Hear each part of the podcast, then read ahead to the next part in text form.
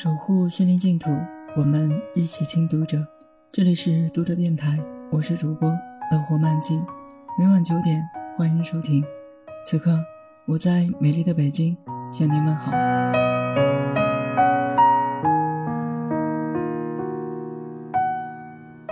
人总需要一个出口，很多时候，典当行便承担起这个角色。人们毫无保留地将自己的脆弱与不堪摊开来讲。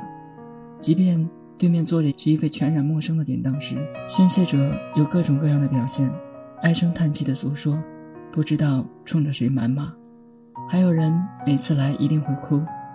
印尼不擅长应对这样的场面，他能做的往往只是默默地递上纸巾，但他能够理解那些和盘托出的倾诉。我们已经见过他最低的姿态了，他也不在乎跟我们讲一些更悲伤的事。他们面对更亲近的人，反倒难以开口。但坦诚并不真正意味着什么，分享痛苦的经历而成为挚友的情节也不会发生。肯定要有距离感，因为相识就很怪。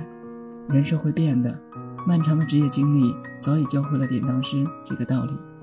身为典当师，和顾客互相拉黑、冲突争吵，或是老死不相往来的情况都会发生。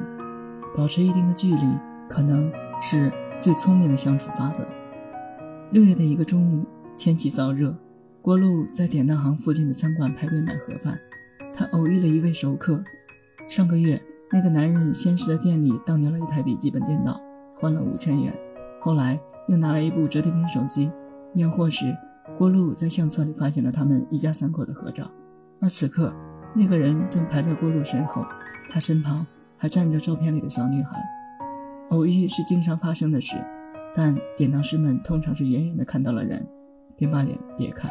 我怕他尴尬，他也怕我尴尬。那天中午，郭路始终保持着沉默，向人群中凑巧排在了一前一后的两个陌生人，两个人都默契的没有开口，等待排到自己，然后自然的离开，就像他们从未相遇。读者电台今天的节目就为大家分享到这里，更多收听敬请关注，晚安，好梦。